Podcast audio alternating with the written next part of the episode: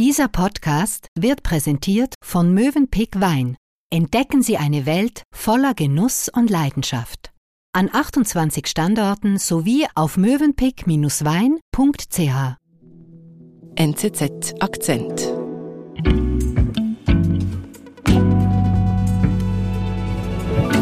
More on the breaking news this morning that 14 people have been shot dead by a gunman.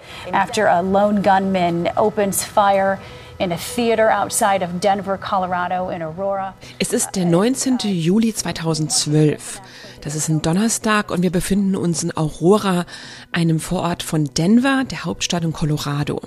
Und hier findet an diesem Abend, in dieser Nacht, in einem Kino die Mitternachtspremiere von einem Film statt, der heißt Batman The Dark Knight Rises.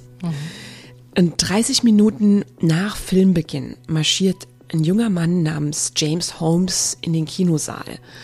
Der trägt eine schusssichere Weste und Hosen und Sturmgewehre und dann fängt eben dieser James Holmes an, um sich zu schießen. Und zwölf Menschen sterben in dieser Nacht und 70 weitere werden verletzt. Eine von den zwölf Todesopfern in dieser Nacht ist Jessica Phillips. Sie ist 24, ist eine junge Studentin, studiert Journalismus, will Sportreporterin werden und sie ist die Tochter von Sandy und Lonnie. Diese Nacht, der Tod ihrer Tochter, hat das ganze Leben von Sandy und Lonnie komplett auf den Kopf gestellt. Und mit der Zeit, in den letzten zehn Jahren, sind sie nun aber zu den bekanntesten Hinterbliebenen eines Amoklaufs in den USA geworden. Amokläufe gehören in den USA zum Alltag. Hinterbliebene fühlen sich oft alleingelassen. Sandy und Lonnie Phillips setzen sich für sie ein und kämpfen für eine USA ohne Waffengewalt. Korrespondentin Astrid Lange hat die beiden getroffen. Astrid, wir haben gehört, die Tochter von Sandy und Lonnie ist bei dem Amoklauf gestorben. Wie geht es denn den beiden danach? Das ist natürlich so ziemlich das Schlimmste, was man sich vorstellen kann als Eltern. You know, that, that initial of, oh my God, I can't take another breath, I can't live, this cannot be my life. This cannot have happened. Die beiden erinnern sich eigentlich auch kaum noch daran, wie sie diese ersten Tage und Wochen hinter sich gebracht haben, wie sie Essen bekommen haben, ob und wann die Polizei bei ihnen vorbeikam. Die Sandy hatte sogar einer bekannten amerikanischen Fernsehjournalistin nachher ein Interview gegeben und selbst an das erinnert sie sich kaum noch, obwohl sie ja die Bilder und die Aufnahmen sieht. Das Schlimme ist aber, dass wenige Monate nachdem sie selbst diesen Schock erlebt haben, da haben sie auf einmal wie in Déjà-vu erfahren. Was ist denn passiert? Es ist Anfang Dezember, immer noch im Jahr 2012. Sie schalten den Fernseher ein und auf einmal kommen Nachrichten von einem anderen schweren Amoklauf. Diesmal an der Ostküste im Land in Newtown, Connecticut. Da war ein Amokläufer in eine Grundschule gestürmt und hat 20 Kinder erschossen und sechs Lehrerinnen. Und das war besonders furchtbarer Vorfall, weil die Opfer diesmal sechs und sieben Jahre alt waren. Also nur fünf Monate nach dem Amoklauf im Kino gibt es nun schon wieder einen, also so einen schrecklichen Vorfall mit so vielen Toten. Genau. Aber Antonia, du musst wissen, so Amokläufe, die gehören hier in den USA zum Alltag. Also nur die ganz schweren schaffen es überhaupt noch in die Schlagzeilen nach Europa. Okay. Aber sogenannte Mass-Shootings, also Schießereien, bei denen es mindestens vier Tote oder vier Verletzte gibt, die passieren in den USA im Schnitt zweimal am Tag. Zweimal am Tag. Ja, man kann sich das kaum vorstellen, gell? Schusswaffen sind inzwischen sogar die Haupttodesursache für Kinder in den USA. Also noch häufiger als Autounfälle.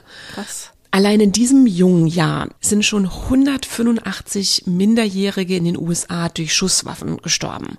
Okay, und Lonnie und Sandy sehen diesen Amoklauf in Newtown nun in den Nachrichten im Fernsehen. Genau wie Millionen andere Amerikaner sind die beiden völlig erschüttert.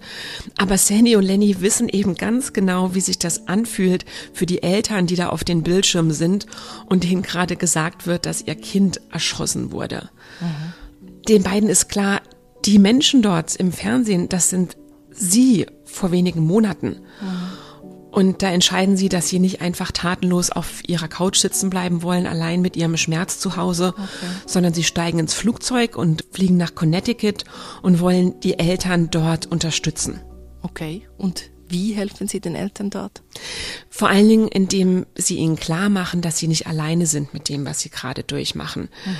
Und in diesem Austausch mit den Eltern in Connecticut, so schwer der ist, merken sie aber auch, dass sie, Sandy und Lonnie, nicht nur den Betroffenen helfen, sondern letztlich sich selber auch, weil sie auf einmal das Gefühl haben, sie werden gebraucht, ihr Schmerz ist für irgendwas hilfreich, wenn man so will. Und als sie dann zurückkommen nach Texas, da beschließen sie, dass sie jetzt eine eigene Hilfsorganisation gründen wollen. Anfangs nennen sie die Jessie's Message in Ehren an ihre Tochter. Später benennen sie die dann in Survivors Empowered um. Also grob übersetzt man das mit Macht den Überlebenden. Mhm. Und was macht diese Hilfsorganisation genau? In erster Linie kümmert die sich eben um die Hinterbliebenen und die Überlebenden nach so einem Amoklauf. Mhm. You know, that you woke up this morning wishing you were dead and that, you know, I tell them very honestly, if we had had a handgun in the house the night that Jesse was killed, I'm not sure. Und Sandy hat mir erzählt, sie sagt dann zu den Leuten, ich weiß, dass ihr heute Morgen nicht habt aufstehen wollen und dass ihr keinen weiteren Atemzug mehr machen wollt mhm. und dass ihr euch einfach nichts mehr wünscht, dass ihr statt eurer Kinder tot wärt. Mhm. Und sie sagt, viele verstehen dann, dass sie nicht irgendjemand ist, sondern dass sie aus eigener Erfahrung spricht. You know, if you can't, we understand, but we only need a few minutes of your time and we can really help you mhm. because I'm, we know what you're going through. Sie vermitteln dann auch Hilfe zu Psychologen und bauen letztlich ein Netzwerk auf, ein Netzwerk von Hinterbliebenen, das den Menschen signalisiert, ihr seid nicht alleine in diesen schwersten, dunklen Stunden eures Lebens. Okay, das klingt nach einer großen Aufgabe. Ja, das ist so. Aber die beiden machen ihre neue Aufgabe so gut, wenn man so will, dass ihnen sogar ein Job angeboten wird. Okay. Und der passt eben auch nur besser zu ihrer neu gefundenen Berufung. Eine Organisation namens Brady United Against Gun Violence will die beiden nun als Fundraiser einstellen. Mhm. Also Brady, das ist eine der führenden Organisationen hier in den USA gegen Waffengewalt. Und die engagiert nun Sandy und Lonnie dafür, dass sie durchs Land reisen und von Jesse und dem Vorfall in Aurora berichten und eben Spenden für Brady einnehmen. Okay. Brady ist es dann aber auch, die die Eltern dazu überredet, den Online-Händler zu verklagen, der dem Amokläufer in Aurora seine Ausrüstung verkauft hat. Okay, und was erhoffen Sie sich von dieser Klage? Geld? Nee, überhaupt nicht. Sie wollen gar kein Geld, sagen Sie. Ihre Hoffnung ist, dass es diese Klage eben bis zum obersten Gericht, bis zum Supreme Court schaffen könnte und mhm. damit endlich eine landesweite Waffengesetzreform kommt. Aber dass Sandy und Lonnie diese Klage eingereicht haben, das wird sich eben als zweite große Tragödie in ihrem Leben herausstellen. Wir sind gleich zurück. Genuss für Gaumen und Ohren. Im Mövenpick Podcast Weinfach wird degustiert, diskutiert und philosophiert. Über Wein und alles, was dazugehört. Genießen Sie einen bunten Mix an Anekdoten, Geschichten und Hintergrundwissen zum Thema Wein, manchmal auch mit einem Augenzwinkern. Alle Episoden finden Sie auf den bekannten Podcast-Plattformen oder auf mövenpick-wein.ch slash Weinfach.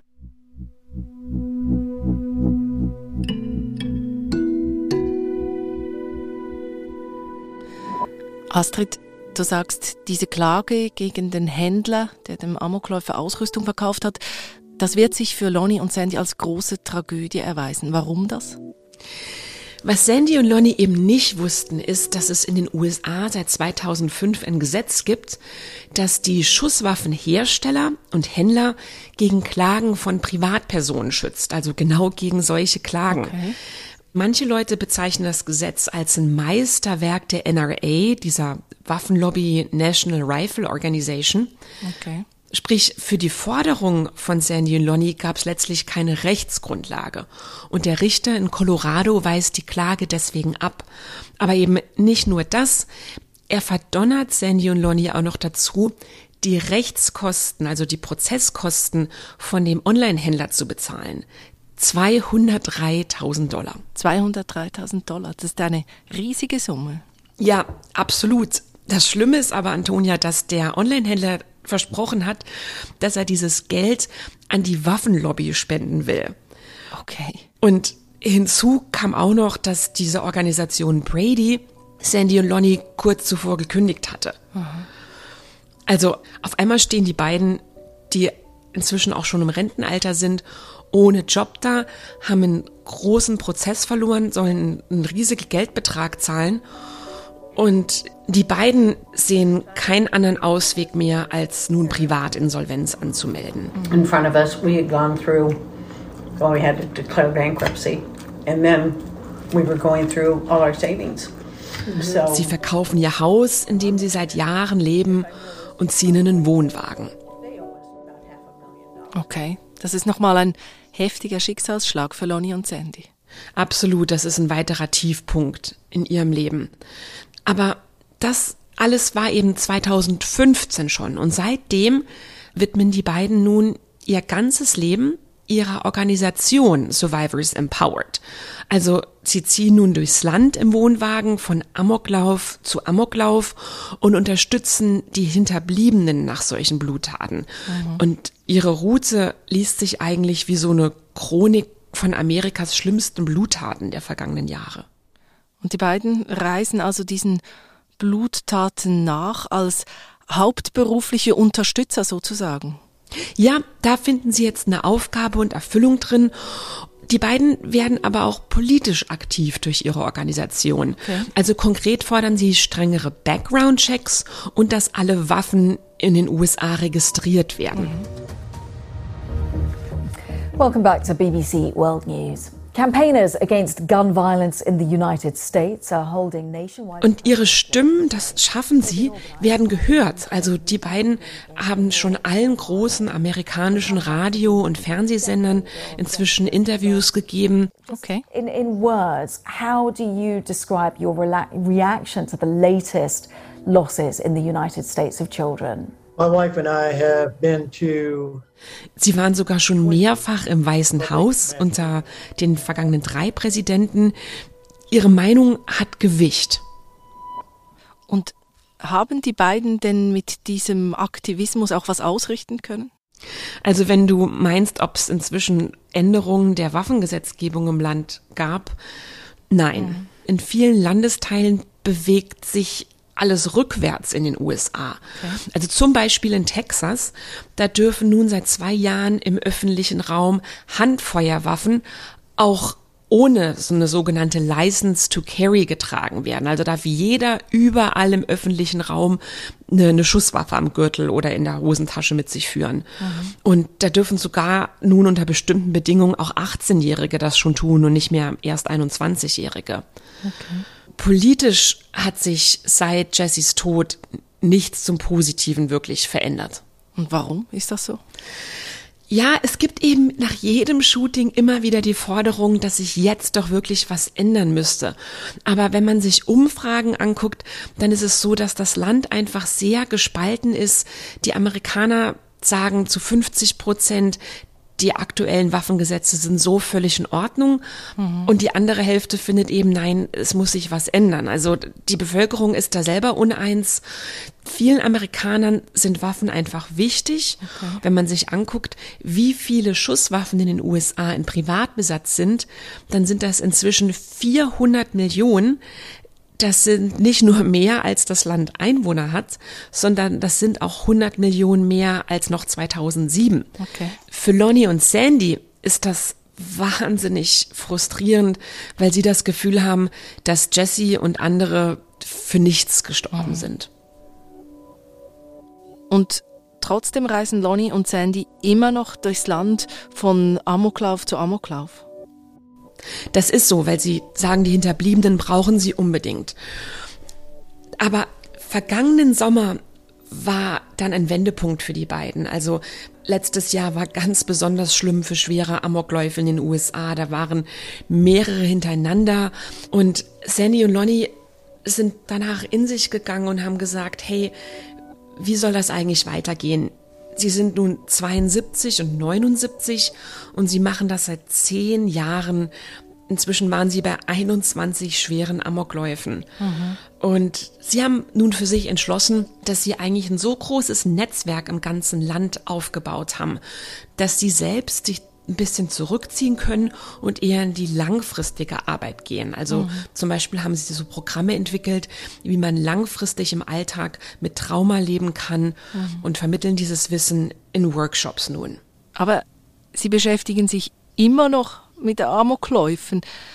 Wäre es für die beiden nicht einfacher, mal zu versuchen, damit abzuschließen? Das ist interessant, dass du das fragst, weil die Sandy hat mir erzählt, dass sie das auch immer wieder gefragt wird. That I'm talking to them, I cry after because you never ever get away from your own loss. Und sie ist aber eigentlich ganz empört auf diese Frage, weil sie sagt, man kommt darüber nicht hinweg. Nie. Mhm. Und deswegen haben sie eigentlich inzwischen auch viele alte Freunde verloren, weil manche Leute das nicht verstehen können, was das mit einem macht. Mhm. Und man muss aber auch sagen, also natürlich kommen sie darüber nie hinweg. Trotzdem haben die beiden auf mich lebensfroh gewirkt. Mhm. Die haben ein aktives Sozialleben, haben noch viele Pläne für Survivors empowered. Mhm. Aber Jessys Tod ist und bleibt der Anker bei allem, was sie tun.